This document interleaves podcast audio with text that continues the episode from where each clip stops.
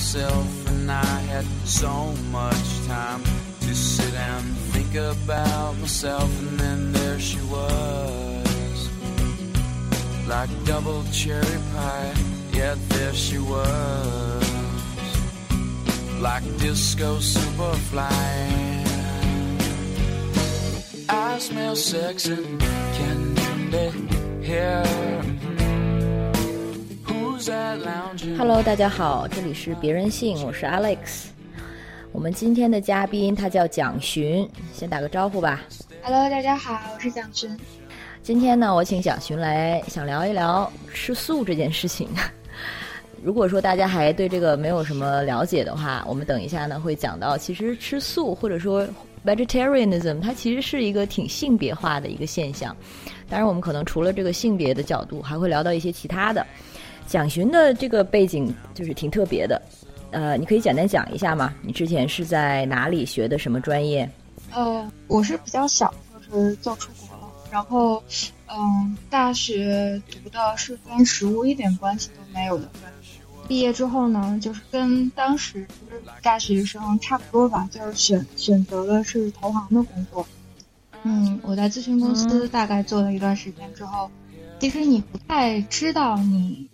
嗯、很年轻的时候啊，有很多人其实不太知道你想做什么，但是你可能会通过不断的经历和选择，大概发现自己不想做什么。啊，嗯，对就，嗯，所以就是他也让我意识到，就自己的兴趣点不在于，就不在于此。然后后来就，呃，就遇到了一个人生比较低谷的时期吧，就是觉得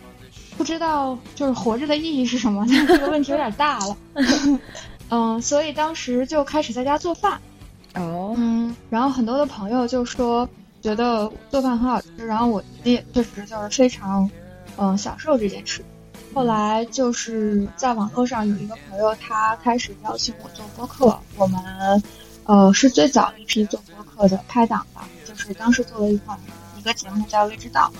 嗯、是从一四年大概开始做，做了一段时间之后，就是当时的听众嘛，就有一些反馈，就觉得说希望主播能有一些更专业的声音吧。嗯，然后我那个时候工作做的也不是特别的开心，当时我在法国，我就在认真的考虑说要不要将兴趣变成职业。嗯，后来对，后来就因为这件事情，所以当时就报了一个非常短期的，就是法餐的烹饪的课程，在呃法国的里昂一个三大厨艺学校之一的博古斯，在那里呃就是做了一个入门的训练，突然发现是一个就是也许可以有更长时间去探索的这么一个呃职业，于是后来就连续在嗯厨艺学校和高级的法餐厅，就是包括三星的米其林餐厅工作了差不多有三年的时间吧。嗯，在那个三年的时间里面，就是因为你每天都是在做呃跟食物相关的一些 practical work，就是你每天的工作其实是学习如何去料理跟处理食物，但是在那个过程当中，其实你也会发现说食物是有很多的象征意义，就是它有能够引出背后更多的文化内涵，还有包括它的社会意义，还有它的人类学意义。嗯，所以当时其实，嗯，在厨房做了三年之后，就觉得说可能实践的方面上已经有一些累积了，嗯，但是理论的方面是没有一个完整的体系的，所以后来就又去了索邦大学的，他们做一些就是跟食物相关的跨学科研究，嗯，我在那里又待了两年，这个属于一个比较新兴的学科吧。它在就食物在此之前从来不作为一个学科存在，就是它更多的是作为一种方法论。就比如说，如果我们想研究人类的话，可能我们以食物作为一个媒介，然后去研究人的人类社会的嗯不一样的这种分配。但是嗯反过来把食物作为研究主体的学员其实不太多。嗯，所以你做的学习跟研究就是更偏向它的社会内涵，然后它的人文这个层面，是吧？对，因为索邦还是相对而言是一个呃人文历史和就人文学科比较强的学校嘛。但其实他自己就是作为一个综合性的大学，可能比如说有一个项目，嗯，其中也会包含营养学家跟生物学家，还有一些物理学家他们的专业意见参与进来。但是可能比如说从 policy making 的角度，也会有呃相关的社会学家，就是大家会想要在一起共同从自己的学科背景去看待同一个问题，然后提出不一样的观点交流。对。所以它是 interdisciplinary，就是它是一个跨学学科学界的。那蓝带是后来吗？去蓝带？蓝带是索邦之前，就是哦，蓝带是，对，蓝带是当时就是想要学习烹饪的。其实你之后索邦的这段经历更有趣吧，因为它更理论性，然后又是完全是研究性质的。呃，可能比如说理论可以帮助你看到一个面，然后实践可以帮帮助你看到某些点。然后我觉得这两个是互补的吧。嗯，那你说刚才说到这个研究中会更多的去思考食物的这个文化内涵啊、象征意义，所以我觉得它和我们想说的这个关于吃素的主题也是很一致的。因为其实吃素这件事情，它是有不同在不同的文化语境下、环境下，它都是有不同的含义的。就是你自己是吃素的嘛？本科时候就是所关注的那些点。很长时间都是跟就是人类跟环境的关系，呃的这样一个学科吧，嗯，所以当时我大学毕业的时候，就是看了很多这种就跟环保宣传有关的这种就是资料跟纪录片。我其实有自己吃素过大概三年到四年的时间，但是后来就是在法国学习烹饪之后，我其实就放弃了，就放弃吃素这件事情。然后后来也因为就是读了更多的书，跟有了更多的经历，所以对吃素这件事情自己的观点也转变了，所以就没有再不没有再把吃素当成一个自己一定要做的事情去做了。就我开始发现说，食物体系并不是这样运行的，所以我也就放弃吃素这件事情。可以说具体一点吗？就是就是什么样的想法的改变，让你决定不用再吃素了？会发现说，就是个体的选择其实。呃，是影响是非常微观的，就是所谓的就是，呃，个体选择可以呃改变整个地这样的结结论或者说这样的观念，其实呃把它放到非常务实的真实世界去测试的时候，你会发现说你自己的选择其实没有在很大层面上就是对环境或者是动物权益有更好的效果和影响，但是。OK，这个不就是很多反对或者说对吃素不了解的人他们的一种观点吗？就是反正我一个人吃素，那也没有什么意义，没有什么用。就是你你个人对他现在是什么样的一个立场呢？你是觉得吃素本身这种实践就是没有意义的吗？不是这样一票否决的来做结论的，而是说，嗯，要知道个人的选择在整个循环。当中受到怎样的扭曲和对于他自己本身初衷的偏离，呃，也就是说，呃，你要去看到说自己选择之外的不可控力如何影响了的结果，嗯，并不是说你自己做这件事情没有用，你就全盘去否定它的作用。事实上，在就是决定停止吃素之后，我的饮食的百分之八十到八十五还是由植物组成的，但是。就是，并不是说完完全的通过某一种绝对而极端的方式去杜绝吃肉这件事情，呃，我觉得是，就是人还是要对自己的行为的后果有一个更全面的意识，嗯，然后我其实另外一个我停止吃素的原因呢是，呃，一个非常体验性质的，我跟常老师两个人去北欧玩儿，嗯，我们一起去北欧看极光，然后其实我们有，呃。就是深入到北极圈里面的一个小的村落，然后这个村落呢，他们是一个大概不到二百人的这么一个呃 tribe，然后真的是就是生活在北极圈里面，就是他们有半年的时间是，就是他们是要经历极昼跟极夜的，然后有半年的时间就确实是看不到太阳，然后那个生活条件非常的艰苦，就是你在那种环境下面，你大概可以就是体会到自然的残酷。嗯，他们就是生存的其中一种方式，就是呃圈养驯鹿，就是他们会在那个驯鹿的耳朵上贴钉，嗯然后大概整个村落一圈养大概二百头驯鹿。然后当时在就是我们在跟他聊天的那个过程当中，其中有一个呃部落里的人就跟我们讲说，他们吃整个这个驯鹿是有一个仪式的，就是他们会感谢自然的这种馈赠，因为他们知道就是呃生存和生活在这种极端的自然条件下，其实是非常不容易的。所以其实动物是自然给予人类生存的恩赐，然后他们跟动物本身有一种非常不一样的呃关系，就是他们跟动物的 relation 是非常不一样的，他们基本上是共生的关系，然后他们又对这个动物实际上有很强烈的呃情感上的这种连结跟依赖，但是同时他又要呃依靠就是对方的死亡去生存下去。然后我突然一下子就是看到了，就是可能那次旅行从感官上一下子打开了我的就是呃这种认识和理解人人与动物之间关系的方式。我突然一下子就是就是开始反省说，就是当人类决定它呃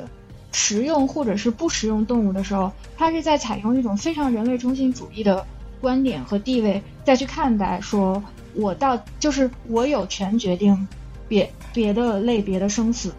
那么就是其实这是一种非常自大跟高傲的立场和行为。然后我就回来开始看说人人跟动物也许有其他不一样的关系，然后开始反思说自己吃素的这个行为到底是不是一个呃过于高傲的决定。然后后来就嗯。我觉得正好这里可能我们需要说到一些大家对吃素的误解或者不了解，就是可能尤其是在中国的语境下，说到吃素，往往大家都会直接联系到你是就是就是在做善事或者是在行善这个语境下去理解它，或者说不杀生。嗯，但是其实，比如说，至少现在西方的很多素食主义者，他们吃素的原因。其实像你刚才也提到，它是有一部分是环保，有一部分是动物权益。但是这个动物权益不是指的说我们人类没有权利去吃动物，因为我们一直这样是这样生存的，或者是动物在动物界大家也都是呃有这种食物链的关系的。其实吃动物本身吃肉本身没有问题，但是是我们把动物豢养，然后这个去培育它们，然后给它们注射很多的激素，然后在非常不人道的、非常糟糕的环境下，让它们生长。其实这个是很多素食主义者反对的。就比如说那个所谓的 battery chicken，就是比如说养鸡场，那个鸡的它的那个生存条件是非常恶劣的，可能是一平方呃一立方米的一个鸡笼里面。放着可能十几只、二十几只鸡，这个很多牛，它们的生存条件也是，就是在它们在自己那个小格子里面站着，然后也不能转身，从小到大就只能是那么一个姿姿势站着。所以很多素食主义者，他们可能反对的不是这些动物要因人而死，而是说他们因为人类而必须怎么活着。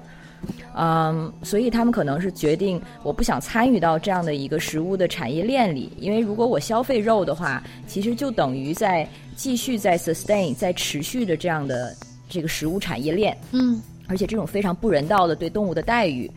所以我的意思就是，其实吃肉本身不是原因，很多素食主义者选择吃素食，是因为反对的是，恰恰是人类造出来的这些产业。嗯。我觉得在很大程度上，呃，拥有比较传统的这种呃畜牧业传统，西班牙，嗯，包括意大利在内，他们呃会非常强调，呃，动物肉的溯源，嗯，然后包括就是呃也会非常的在意说，呃，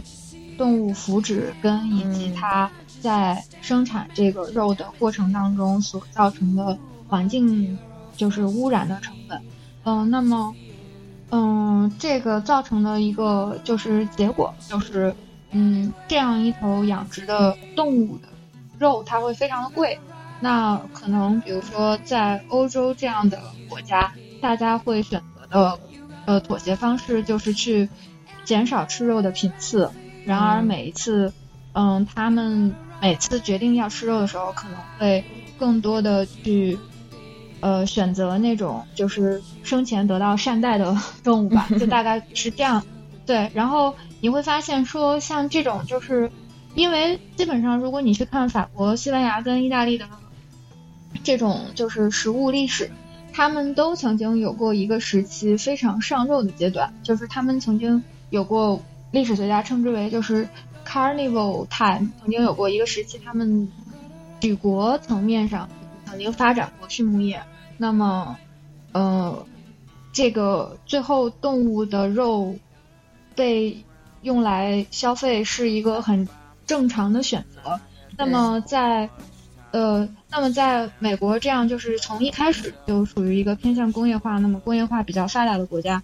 嗯，他们对待动物的方式和就是人跟动物的关系是完全不一样的。嗯，呃，如果说你在美国想要去寻找一个可能，比如说它，呃，生前过得比较好的牛，嗯，这个这个成这个难度是相对而言较高的，就是你更有可能找到一一块工业化养殖的肉。那，呃，如果你现在在这个当下，可能比如说最近几年。嗯，我自己的体会是，如果我在欧洲生活的话，其实想要在比如说法国或者是呃西班牙找到一个 vegetarian menu 在餐厅里面是非常困难的。甚至是我自己在餐厅工作，我能感受到，就是我们自己的 chef 其实对于这种素食主义的不是，就是觉得说不吃肉怎么能算人呢？然后，呃，但是呃，我一八年的夏天就是在。呃，在加州就是访学了三个月，然后我自己有非常惊讶的注意到，因为你还是需要有这种非常实际的感官体验，才能够认识到说，哦，原来这个东西是真实存在，而不是只是存在于书本里的数据。呃，我在加州的那个夏天，就是整个夏天，我会看到说，美国的 vegetarian choice 真的非常的多，然后可能我遇到的人里面有四分之一是，呃。素食主义，然后它可能是蛋奶素，可能是纯素，然后因为有这个真正的需求存在，所以说餐厅里这种就是跟纯素相关的呃选择以及呃这种就是 option 也会非常的多，那就是其实它是一个 demand 跟 supply 的这种就是不一样的路径，最后给了你不一样的选择吧。那就能解释了。这个我，嗯，因为我查了一下维基百科，发现还挺意外的。就是的确，欧洲像西班牙，它的素食的那个就是素食者的比率真的是相当低，可能是这个数据里面最低的，是全呃人口的百分之一点五。而美国其实是相对很高的，是我看一下，是百分之五到百分之八。英国可能也很高，对吗？对对，英国是百分之七，然后最高的很奇妙的是像新西兰和澳洲，新西兰是百分之十点三，然后澳洲是百分之哎，呃，巴西也很高，巴巴西百分之十四，然后澳大利亚是百分之十二，所以这个的确是素食者的比例是吗？对，素食者在人口中的比例。所以这个的确是颠覆了我之前的一个想象吧，我会以为可能欧洲相对会高一点，但其实是相反。所以我觉得你说到这一点，这是一个挺好的解释，就是他们本身如果说，就是他们有这种更在意动物福祉的一个养殖业的传统的话，那比起更工业化的地方国家，他们人和吃肉或者和肉的这个关系和动物的关系本来就并不一样。嗯。我我还是觉得说，从宏观和更长的历史维度去看这件事情的话，呃，你是没有办法，呃，去颠覆几百年的传统，或者说你是没有办法颠覆几百年的饮食文化的。尤其是我相信，在就是人在饮食上的习惯有一个很强的惯性，嗯，人就是你很难去通过呃某一种。就是比如说某一种理念，或者是某一种 concept，它下达到人的，就是行为，它从思想到行为上的那个层面的改变，可能需要一个非常长的时间。如果说欧洲曾经发生过，比如说它可能中世纪之后吧，一直到它工业革命之前，它都是养成了一个很长的时间的这种呃上肉的文化的话，你想要改变它，你可能需要差不多相同的时间。如果你看现在的，嗯嗯嗯，法国和西班牙，呃，他们的年轻人就是九五年之后出生的，呃，比较年轻的那一代，因为他们还是就受到网络化的这种影响和美国文化的这种影响比较多。你会发现那一个群体里面有很多的小孩子，他现在就是选择不吃肉了，即便他是一个法国人，或者是他是一个西班牙人，嗯，他有可能还是就是他有可能还是深受自己本身饮食文化的影响，但是他自己会有意识说，哦，我这个消费的这个呃行为有可能呃有其他的影响，那我可能会有意识的降低我吃肉的这个呃数量，但是也不会是完全把把肉给戒掉。对，嗯，就就这么说吧，就吃素，它其实也有有点被看作是一件挺白琐的事情。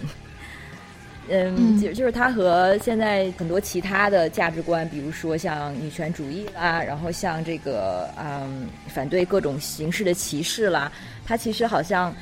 往往会出现在这一个圈层的这种亚意识形态中。然后像我接触过的素食主义者，也大多都是就是在学大大学高校，呃，西方的高校这样一个非常呃进步的左派的这样的一个环境下，的确很多年轻人都会选择吃素。嗯，可能如果是对这个吃素本来没有什么好感的人，会觉得就是可能你在做样子了，或者你在 posing，或者说这就是一个什么 lifestyle，这就是一个白左的一个生活方式。嗯，我我也承认，它的确有一个环境的影响，就是你身边的人其实都是跟你价值观相似的。然后呢，在吃素这方面，它其实也是一个维度，就是一个你们的价值观或者是行为实践的就维度之一。那你周围的人如果都是这样的话，也的确会影响到我自己的选择。嗯，我的话的确好像我有阶段性的，就大概几个月素食过，但是大部分时间可能就是没有刻意的吃素，但是的确也尽量少吃肉。你现在是是大概是这样子吗？我其实是以一种非常就是在我对这个世界的不确定性跟复杂性的了解更多了之后，我其实是以一种非常避免极端的生活态度在生活的。就我大概知道，以现在这个就是人类对于地球影响的程度，因为人类的数量已经极其庞大了，然后人类也基本上可以说，就是当我们在做什么的时候，其实是真正会对自然形成非常大的改变的。哦，那我们肯定还是要一定程度的去考虑自己行为的后果，但是你还是要考虑说，我做了这个决定之后，我的这个决定究竟是拐几道弯才会到达最后的那个结果，然后有可能它是不是会偏离我的初衷。所以说我基本上是一种非常直觉性质的，就大概呃饮食的组成会是一个呃非常杂的状态，然后可能嗯百分之七十八十是素食，百分之呃三十到二十是肉食。那我也不会说我是一个无肉不欢的人，然后基本上也嗯比较少像健身人群那样去戒断碳水，因为我觉得你要动脑子的话，还是需要有点糖的。就对，碳水化合物很重要。是的，呃，然后然后从一个就是烹饪者的角度出发去考虑的话，我自己也会觉得说，就是减少吃肉的频次，然后当你有 craven 的时候，去吃一份好肉，可能是一个提高嗯。生活质量和生活幸福感的一个很好的方式，因为你确实嗯。就是从口腹之欲的角度出发，呃，你确实能体会到说，呃，好的，就是不同方式饲养出来的肉，它的那个味道确实是不一样的。嗯、基本嗯就是基本上像西班牙，他们有一个比较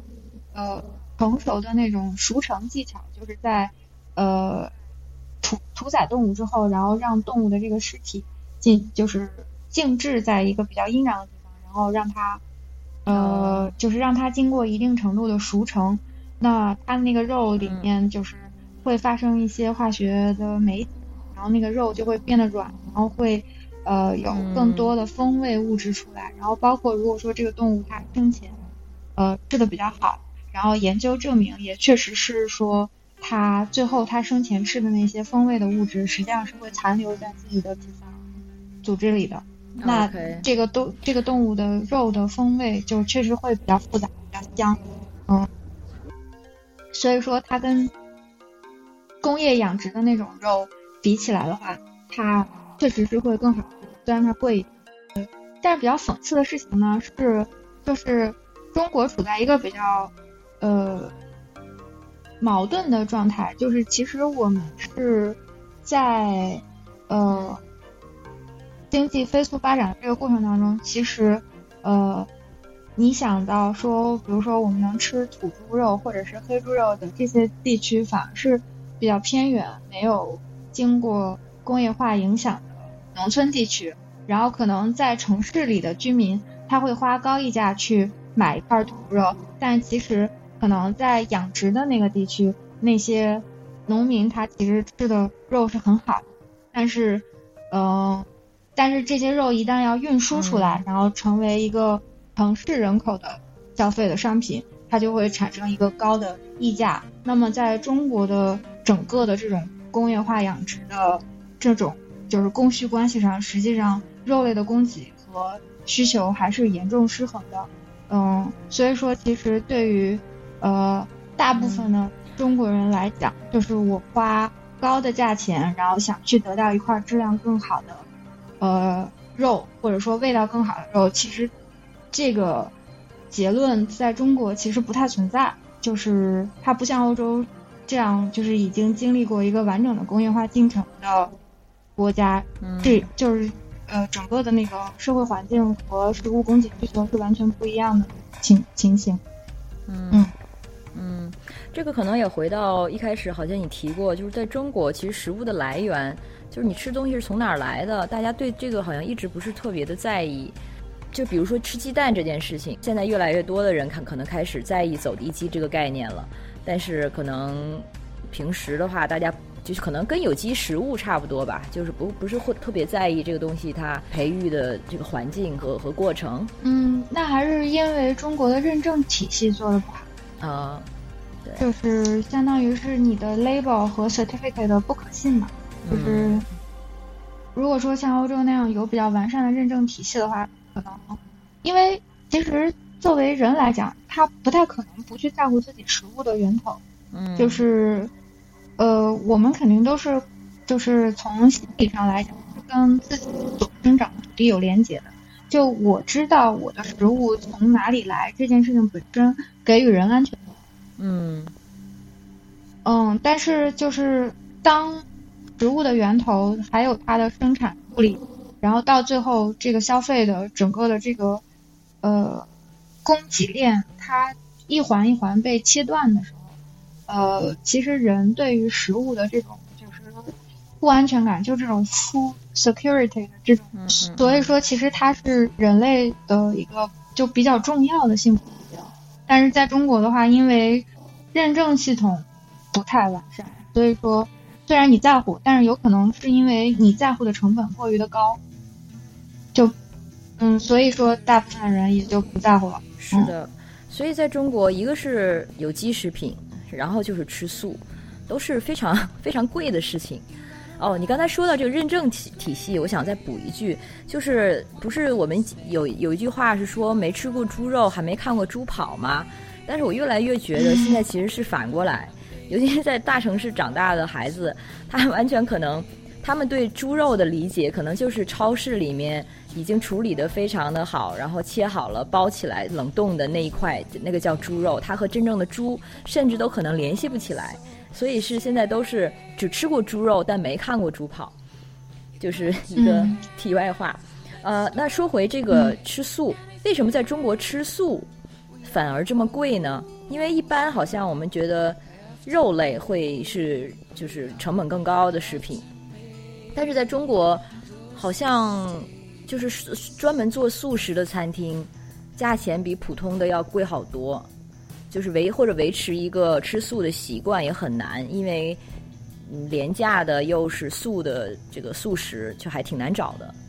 嗯，还是因为需求不在吧。就是如果说有一个呃足够的需求的话，我相信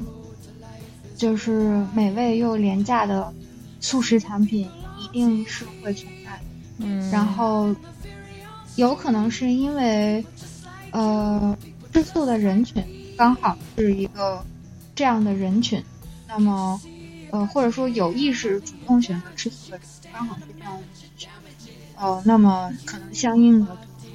提供供给的这样的呃餐厅或者是食品的供应者，他就会选择在那样的一个价位去供给他的商品。嗯中国的确吃素的人的比例也挺低的，整个东亚其实都挺低的。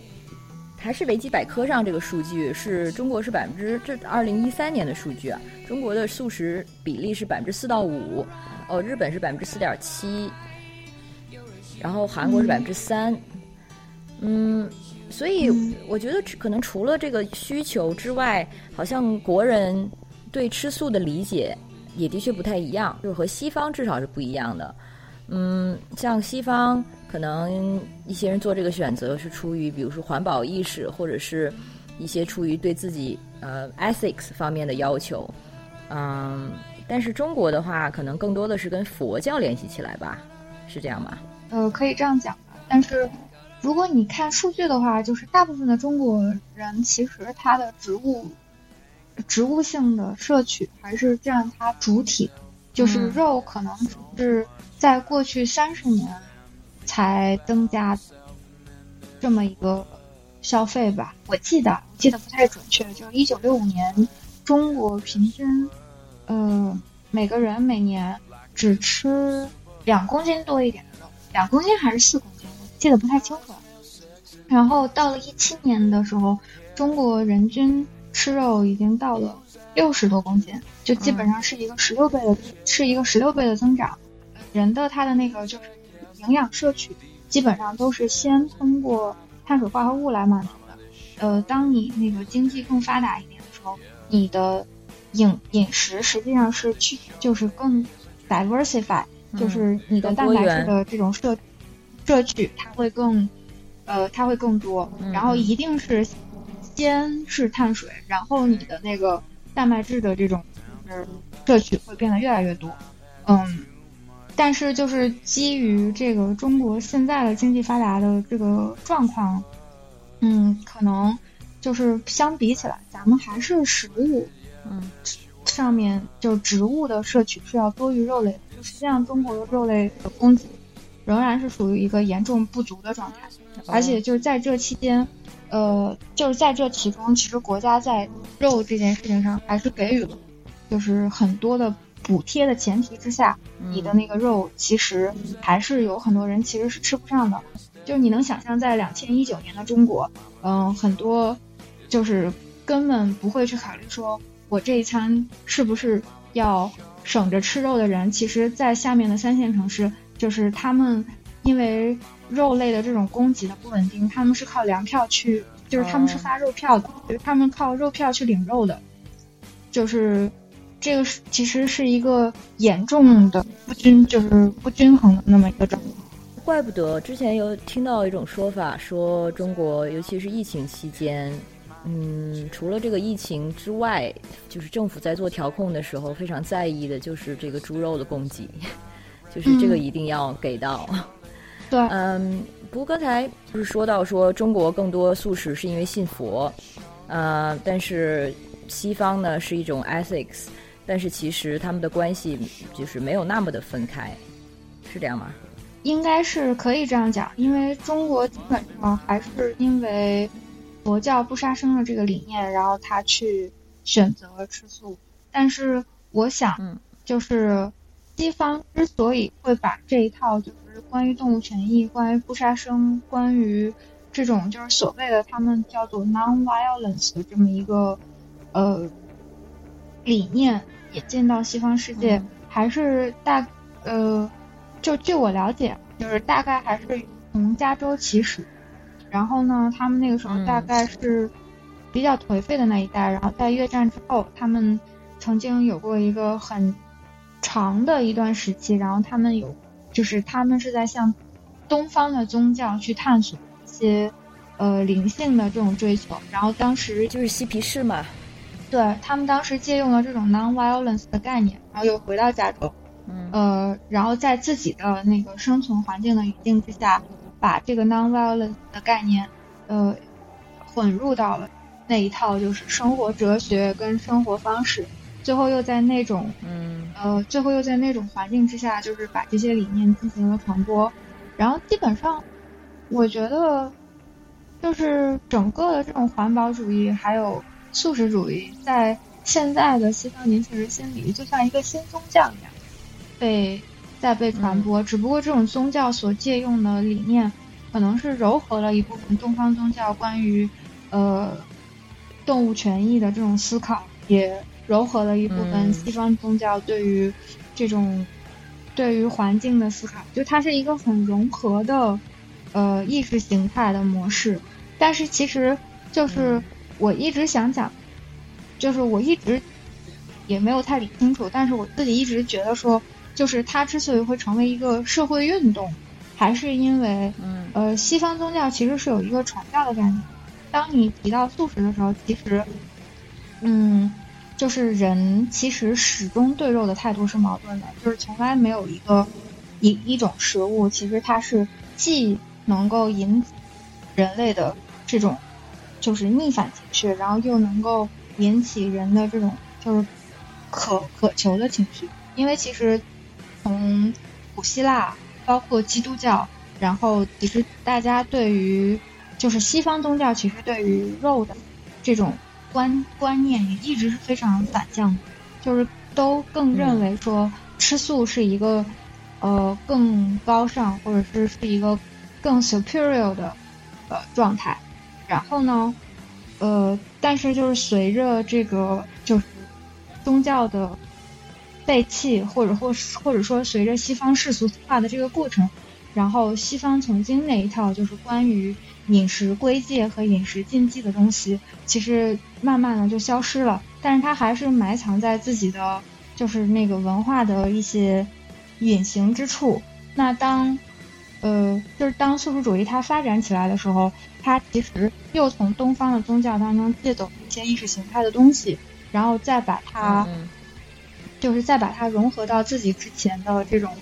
呃。跟西方宗教结合的那一部分，然后就形成了一个素食主义的整套这种理念的学说。嗯，其实它更多的还是发迹于英美国家吧。对你刚你刚才说到这个吃肉，它的这种文化意涵，其实它跟性别就也关系很大。而且像你说到的，它最早在西方是从这种，比如说非暴力抵抗，或者说这种。和和平对和平的诉求是从这种社会运动中浮现的，所以呢，吃肉其实就性别的角度来说，一直是和男性气质或者是阳刚气质气就更紧密的结合在一起的。我相信可能你也注意到，就是吃素的人群中，永远是就是全世界几乎都是女性占多数，女性的吃素比例会比男性的高。嗯，应该是。呃，对我目前查到的的确是这样，就有这这样一个性别化的一个现象。在中国我还不太确定哈，因为中国对素素食就是的处理跟看待跟西方还挺不一样的。嗯，那我们就暂且说这个西方语境的话，呃，就是吃素它可以甚至被看成一种相对女性化的这样的一个姿态，或者是这样的一种性别气质。嗯，是爷们儿就得大口喝酒，大口吃肉。然后女性呢，什么是女性化的食物呢？你可以想象的就是什么沙拉啊，或者是甜品啊等等。就是在什么呃动物权利保护组织里面，女性也的确是占更多的。我这边有一个 BBC 的文章，它是说女性好像是在动物权利组织中，往往是百分之七十五是女性。嗯，然后最早的其实跟女权主义也有关系，最早的一些女权主义者。呃，到现在也是很多女权主义者，其实也是素食主义，然后也是就是保护环境啊什么的。所以就是这一系列就让人觉得，哎，好像是这是为什么呢？可能一个比较粗浅的，或者是比较表面的理解，就是说女性就比男性可能更有同情心。当然，我我个人可能不太愿意，就是买这种账，就是买这种非常本质化性别区别的这种理论。而且我身边，其实我身边的素食主义者，其实都是男孩子，都是白人男孩子。你觉得这个性别差异是为什么呢？看到一个比较有意思的事情是，呃，也也是大概就是很好的 echo 了你之前说的那个，就是女性的同情心啊。嗯，他讲的事情是，就是有一个女权的分支叫做生态女性主义。嗯，他们认为就是战争、阶级剥削、贫穷和动物实验，并不是被看作次要于其他迫切的生态议题，比如说空气和水污染。也就是说。水污染啊，空气啊，溢油啊，野地和野生动物的灭绝，这些跟地球自然的损害直接相关的议题，并不比那些就是跟人类更相关的议题重要。就是战争、阶级剥削和贫穷，对于他们来说是同样重要的生态议题。就是说，社会议题对他们来说是同样重要的生态议题。然后他说，从各种关注议题衔接的方式，可以明显看出 relatedness，就是他们觉得说，关心，嗯。相连性吧，对。然后生态女性主义，他们更就是更强调的，就是更反对的一件事情是，就是自己的，就他们之所以决定吃素啊，就是他们更更多的倾向于吃素，是因为觉得说自己在一个男权社会当中，他们自己身体被物化或者是肉体化了。呃，然后他们觉得说，就是动物的身体也同样被物化跟肉体化，然后就是没有被当成一个有灵性的生物去看待，然后觉得 以这种就是感同身受的态度，然后去认为说自己自己也应该拒绝吃肉，呃，而支持素食主义。嗯，但是我看到更好玩的一个一个主张是，嗯。叫 Catherine Paxton George，她其实是在反对，就是同样她也是一个女性主义主义者，但是她在就是，但是她是一个反对女性吃素的呃女性主义者，然后他是从伦理和道德的角度上去解释说，他认为说，他就他像你刚才讲的一样，他说是白种男性来承担严格素食的饮食。呃，就是来承担这种素食主义的任务。然后他说，就是在他反对素食的这种呃这个呃论证里面，他讲到说，嗯，素食理想或者伦理的全素食主义的观念所依赖的论述是预先假设一个男性胜利准则，他赋予生活在工业化国家之中成年中中产阶级男性特权地位。然后他提出了一个很重要的质疑，就是说。呃，在当今分裂不一的世界，是否有任何人可以声称他自己在这一类事情上有为每一个人代言的权利？嗯，就是他在讲说，当我们去呃 provoke 或者说 advocate 这种素食主义的时候，看到很多的白左的男性在为素食主义发声的时候，呃，他在质疑说，这些男性有没有权利为所有的人代言？嗯。OK，如果是倡导的话，那可能是有一些布教的味道。但如果说只是个人主义，就是个人的实践，他觉得我不想参与到这种养殖的这个产业链里，所以我拒绝吃肉。那如果是这样的话，也也会被当做被为所有人代言吗？嗯，那我想就是要看一下他攻击的对象到底是谁吧。嗯，就是。我呃，我之所以就是就是会举这两个例子，是想说，就是在吃素这件事情上，即便女性主义也会采，就是即便两个拥有共同立场的女性主义者也会采取完全不同的立场。呃，那么就是说，就是说吃素这个选择跟我是不是一个女性主义者，是不是并没有太多的关联？对呀，我觉得它对于大部分人来说是没有什么关联的。但是对一部分人来说，比如说我们说到身边的这些大学环境下的这些白左男孩们，对他们而言，应该是自己整体的这个价值观认同的一部分。而他们的价值观呢，就是又是相对，就是我们在所谓的白左啦，就是同时女权，然后追求平等、进步、环保等等这一系列。呃，对，但是大部分来说，肯定不会是因为，就是因为他的理念进步，所以去选择他。我觉得更多可能就是一种非常自发性的，比如说，可能就是看了一些动物虐待，或者是。啊，这样的一些纪录片，比如说我男朋友，他现在就是，对，他是很多年的素食主义者，但是他其实基本上也不会用这个标签来称呼自己，他只是就是单纯的会说我不吃肉，然后，呃，就是他不会说我是一个 vegetarian，你看，就是这就是用行为标准呃定义自己和用这个标签定义自己就还是有区别的，而他最早其实就和我很多其他的素食主义者朋友一样。就是因为看了一个纪录片，讲的是猪的养殖、动物保的权利保护的一个角度去拍的一个纪录片，然后就真的看了之后就不想吃肉了，不想再吃猪肉了，至少，然后他就会有意识的把这个培养成自己的一种行为规范吧。呃，但是他就是我说的那种，他不会去 preach 别人，他不会去布教，他不会像比如说，比如说 Morrissey 就是一个呃音乐人，或者说像。像希特勒，他曾经其实也是他自己是吃素，然后他同时会非常努力的劝说周围的人也不要吃肉。所以，嗯，我觉得还有一点需要提出的，就是在素食者内部，他的确大家的理念还有实践也都是非常多元的。比如说，就是有我男朋友这样的，也有像希特勒那样的，呃，同时呢，也有就是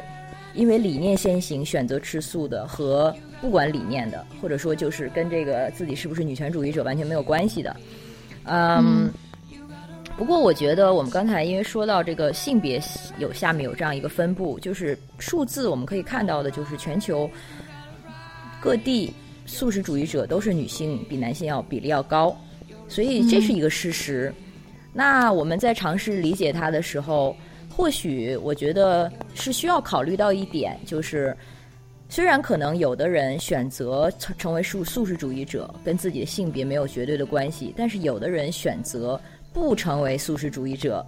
跟自己的性别可能是有关系的。就比如说男性可能会对成为素食主义者就更抗拒，就是因为我们刚才说到的这个吃肉和男性气质的这种关联，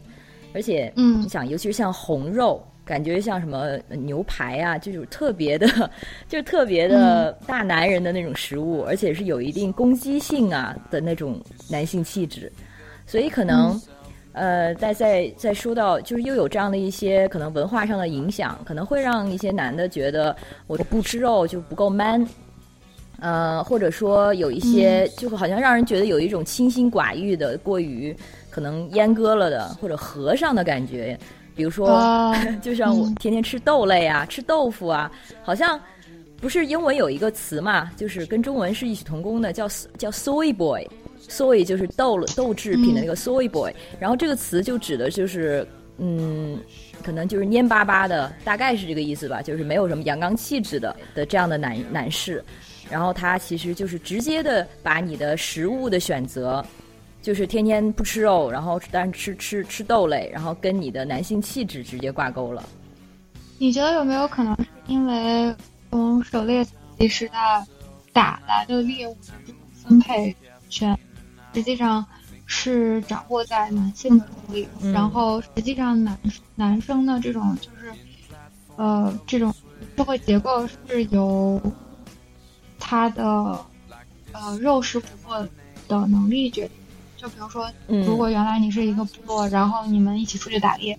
然后这个其实打猎是一个群体，就是它特别能显示这个社会的，就是这个小这个小团体，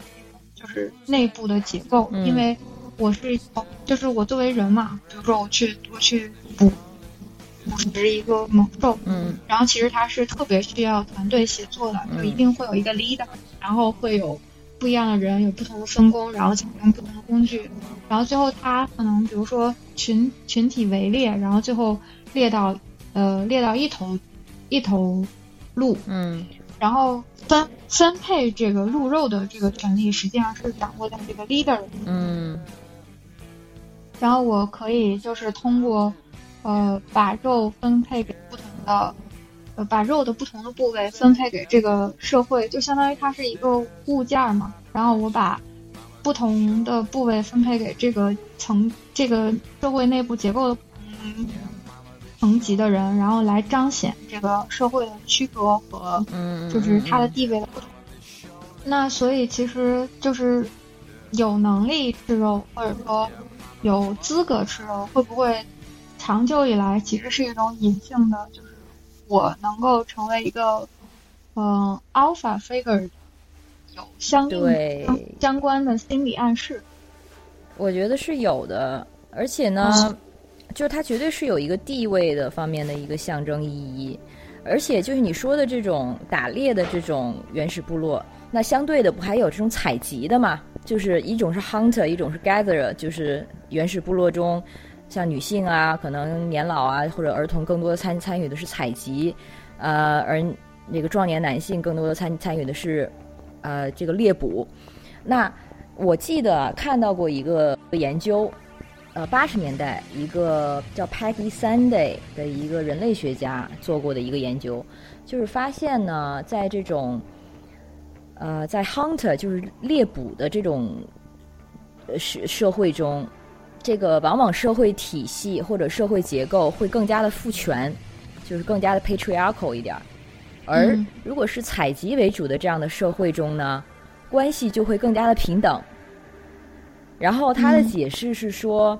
对，因为这个肉或者说猎捕的这个猎物，它是直接跟呃权力还有地位相联系的。而在其他的一些采集为主的这样的这个这个 tribe 中，可能女性会占主导，而女性可能就会，他们对这个他们这个位置，或者说他们对于他们这个呃权力的使用就不太一样。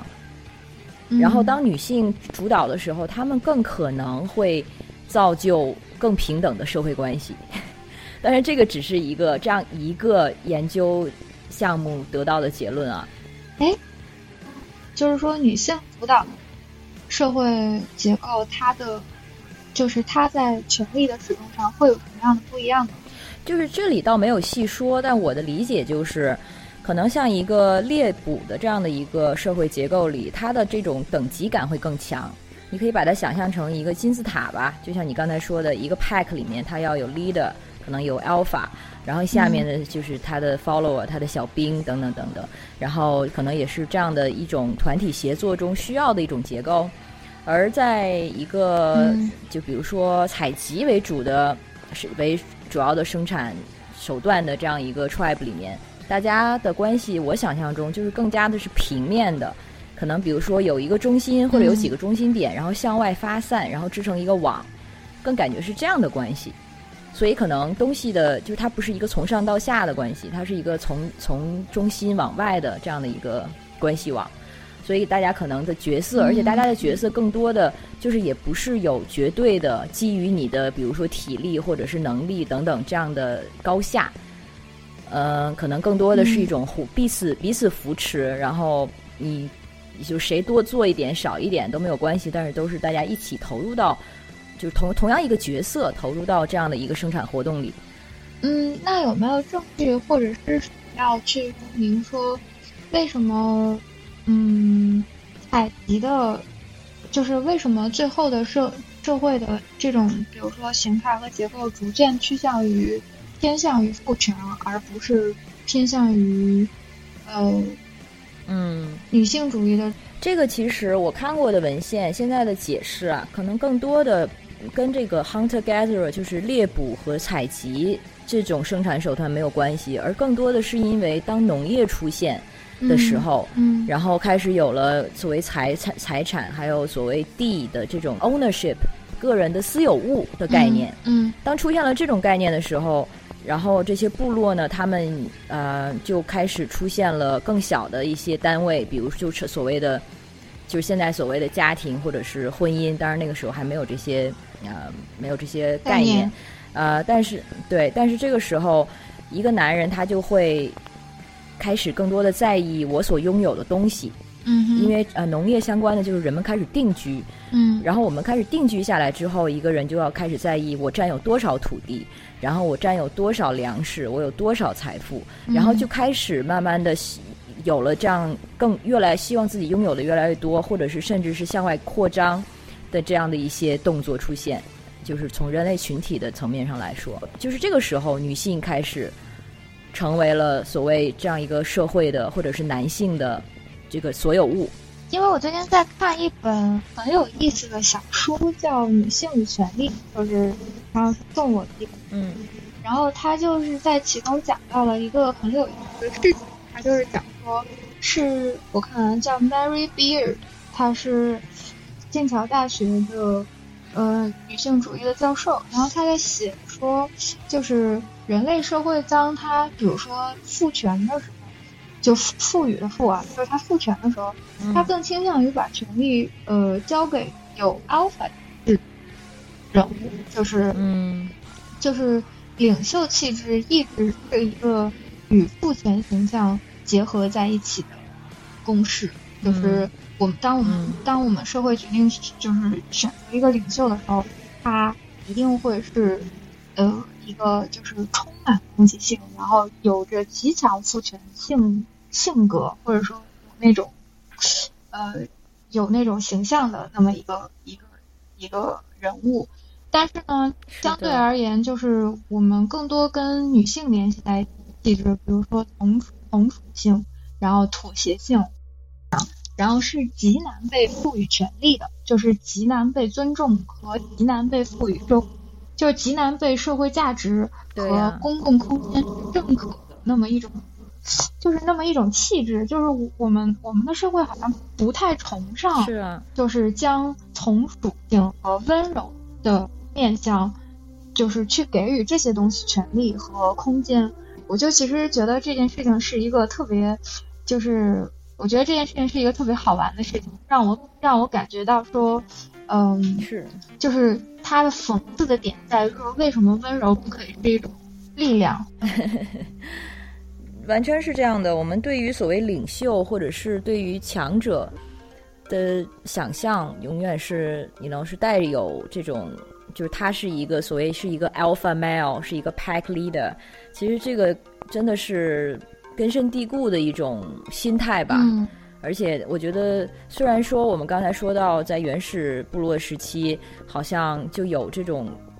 就现象，但是呢，可能很多人就因此用这些东西来去正当化现在的这种性别结构。嗯，就比如说，你看，曾经男人就是打猎啊，女人就是在家 gather 啊，就是怎么怎么怎么样，所以现在这种。呃，现在男女不平等了，或者说有的男男能干，女的不能干，这很正常啊。但是其实这个就逻辑就不通了，因为 the way things were 不代表他现在就是还是要这样子。嗯，这是曾经的秩序，但是这不代表人的某一种本质，这是曾经的某一种社会规则。那我们现在的社会结构跟社会规则已经变化了呀，这就是我们跟原始人的区别呀。那我们现在这个结构变化的时候，那自然我们的角色也会发生变化。嗯，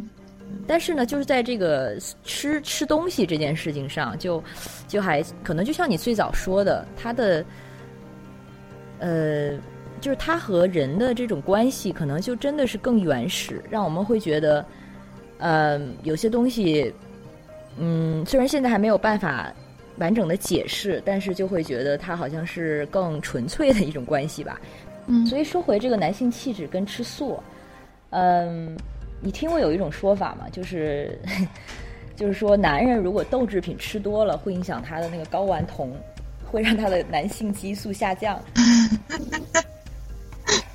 我我我只知道，就是大豆里面有很很高含量的卵磷脂，知道这个就是会帮助刺激女性的这个荷尔蒙。分泌，但我不知道，就是，所以这一点是真的是吗？就是，就对女性的作用是真的。对，这一点是真的。呃，这不一定是呃这种就是定量的结果，只是说它富含这个物质，然后它可以刺激某一部分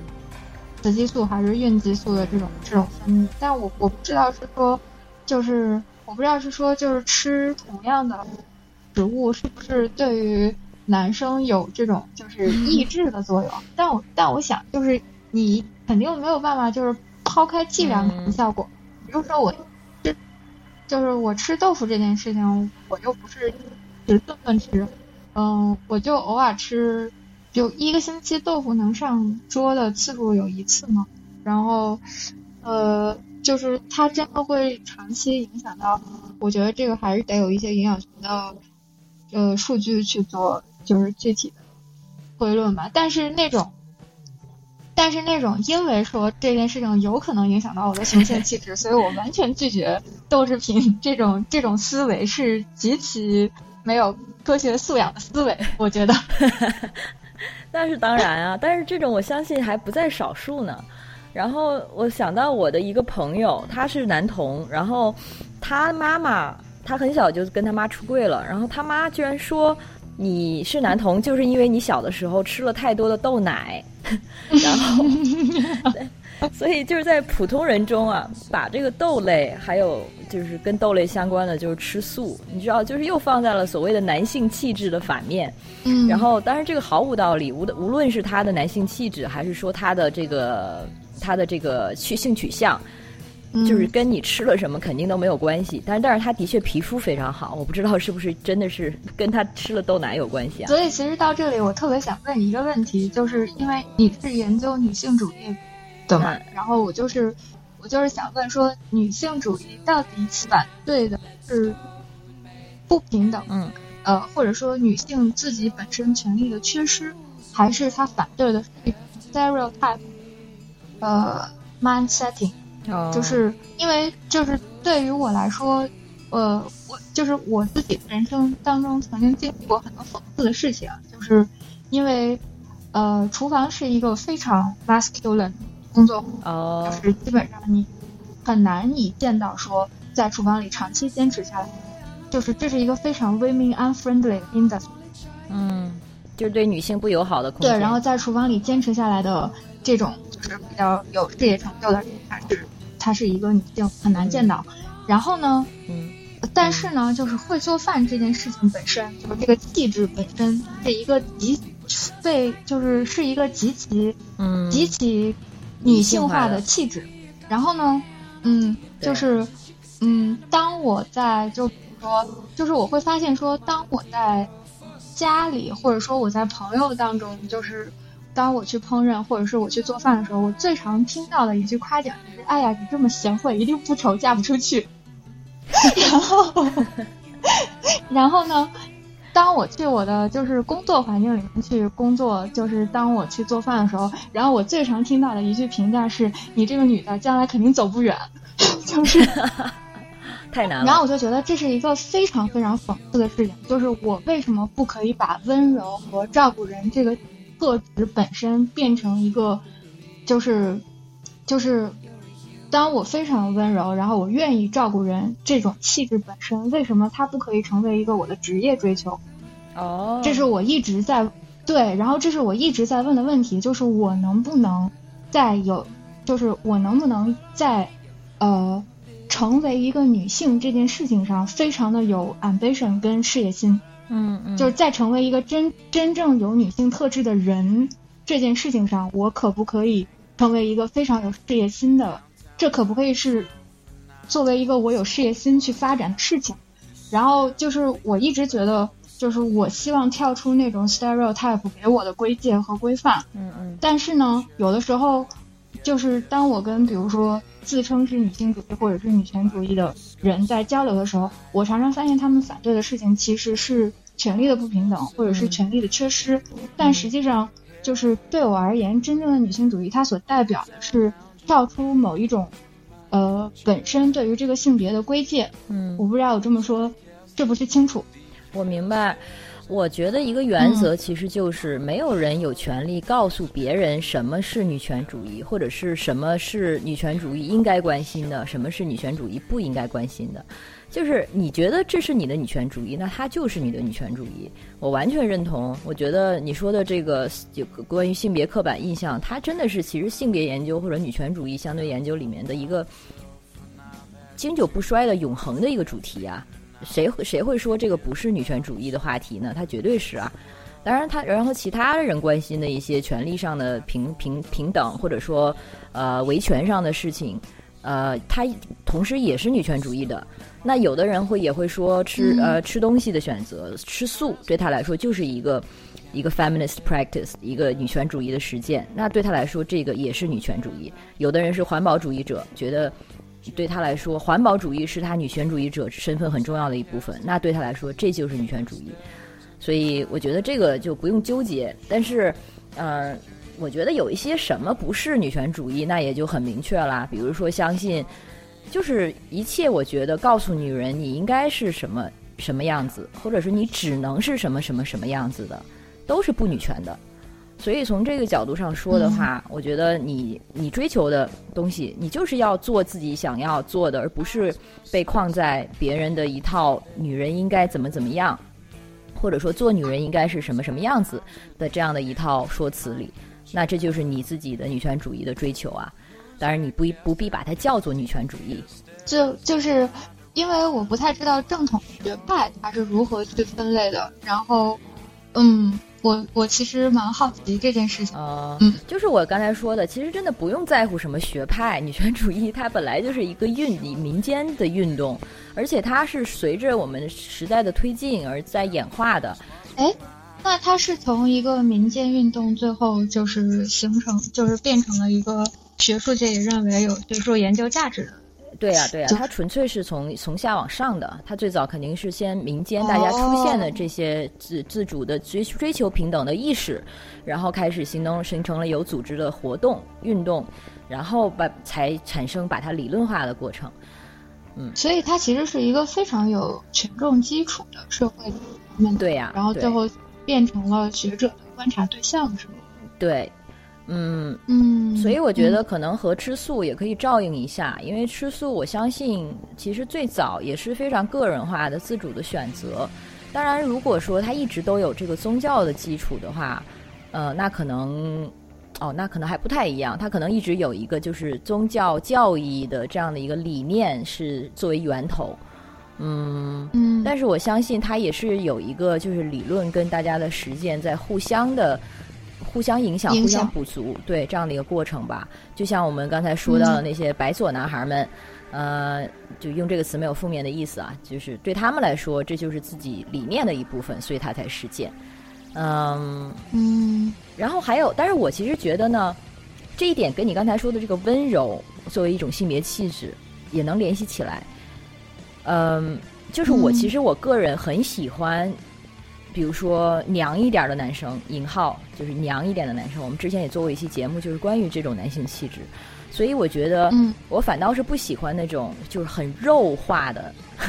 很就是很有攻击、很有攻击性，或者就是那种很 alpha 的、很 leader 的那种男性。所以，其实虽然我也是在套用这样的一个吃肉等于阳刚，不吃肉等于相对阴柔，或者吃素等于相对阴柔这样的一个。关系吧，但是这个关系，我觉得它可能真的存在，而且我其实是喜欢的。就是为什么我的男朋友不是，而且之前还有两任都是素食主义者，可能我就是的确，就是首先他会选择吃肉的男性，他可能的确是个人的一种相对阴柔或者是温柔的男性气质的一种表现，或者说他就是因为这样的人，他才会做这样的选择嘛，他才会选择吃素。嗯，嗯然后我呢又相对更喜欢这种相对阴柔的男性。嗯嗯，如果如果一个男生他更能够在他日常的生活层面，或者说他整个的 daily 的生活当中表现出自己温柔的气质的话，呃，他就是在现在这个社会上生活，你觉得？就是他会不会遇到阻碍，或者以及就是他的伴侣会不会因此生活的艰难？因为就是，嗯嗯，因为他会他会很难，就是他会有更多的同理心，那他就会缺少。他同样，他是不是同时也会相对比较缺少攻击性？那么在需要维护自己权益的时候，嗯。就是也不太能指望这个男生需要靠。你看我，那我们这样不是也也是在给男性套刻板印象吗？呃，是啊，所以嗯，对对，我的意思就是说，会不会有这种这种不适性的现象存在？还是说，其实一个，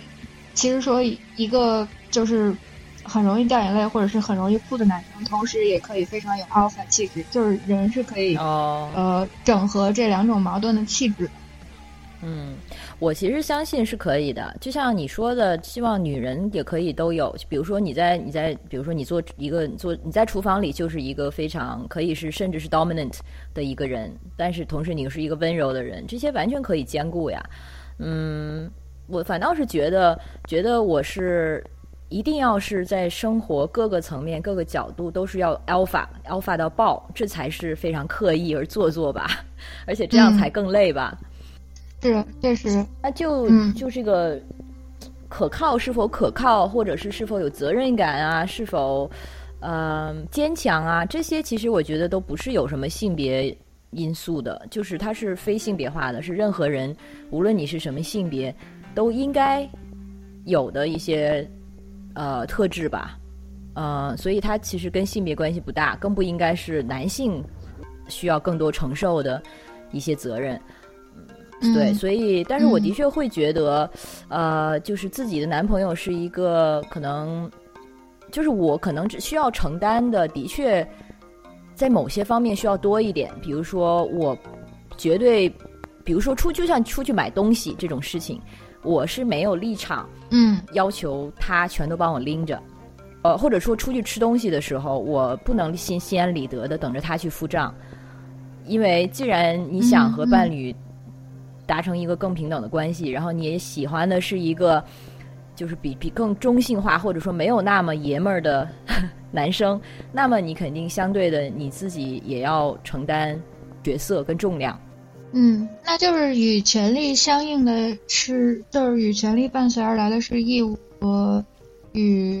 就是与自由相关，其实与自由最相关的是是归界这种这种规律是相吻合的吧？嗯因为你确实你确实要成为一个独立的人，那你还是呃更多的要为自己负责任嘛。那如果说我要我要享受女性相应的权利，但是我又不肯负作为一个整全的人的义务的话，那我觉得这个就是属于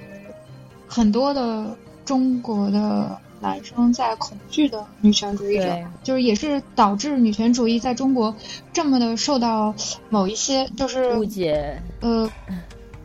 误解以及怀疑和反对还有排斥的这样一种原因，就是因为好像我要你，嗯，就是我要你帮我买单，但是我还要跟你一样的配，那这件事情就就是嗯，对。会让很多的中国男生反反感女性主义吧，我觉得。但是他这的确嗯是一个误解了。当然不是说没有这样，就是没有这样做的嗯女性，但是我觉得、嗯这不是女性主义的错，是这些个体他拿着女性主义做了一个借口是，他们自己的时间有问题。嗯呃，那这个时间嗯差不多了，我们今天先聊到这儿。特别感谢蒋寻。其实我聊到后一半才意识到，嗯很多话题还其实刚刚开始。其实上次你跟我说要聊这个就是 feminine 怎么跟跟吃的的时候，我其实更想聊的是，呃，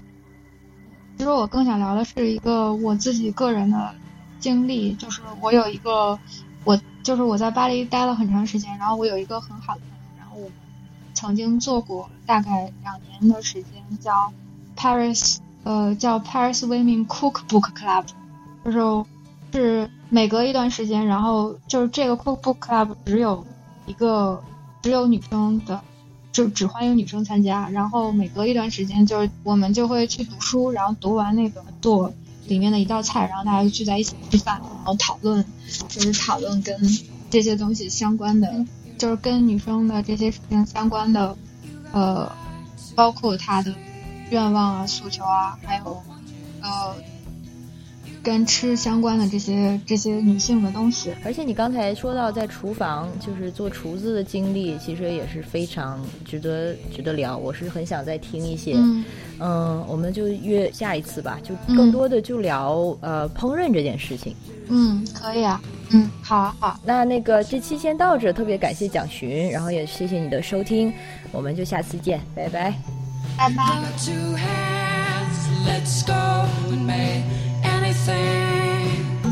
We all got rules, we all have to break, we all have to make those mistakes.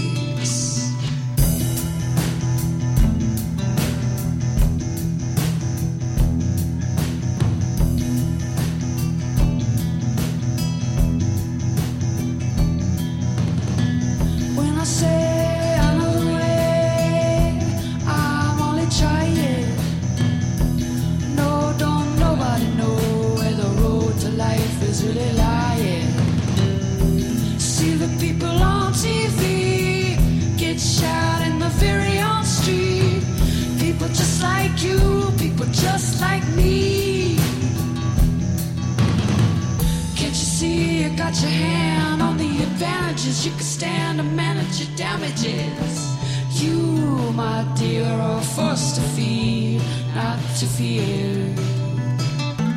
You gotta ride.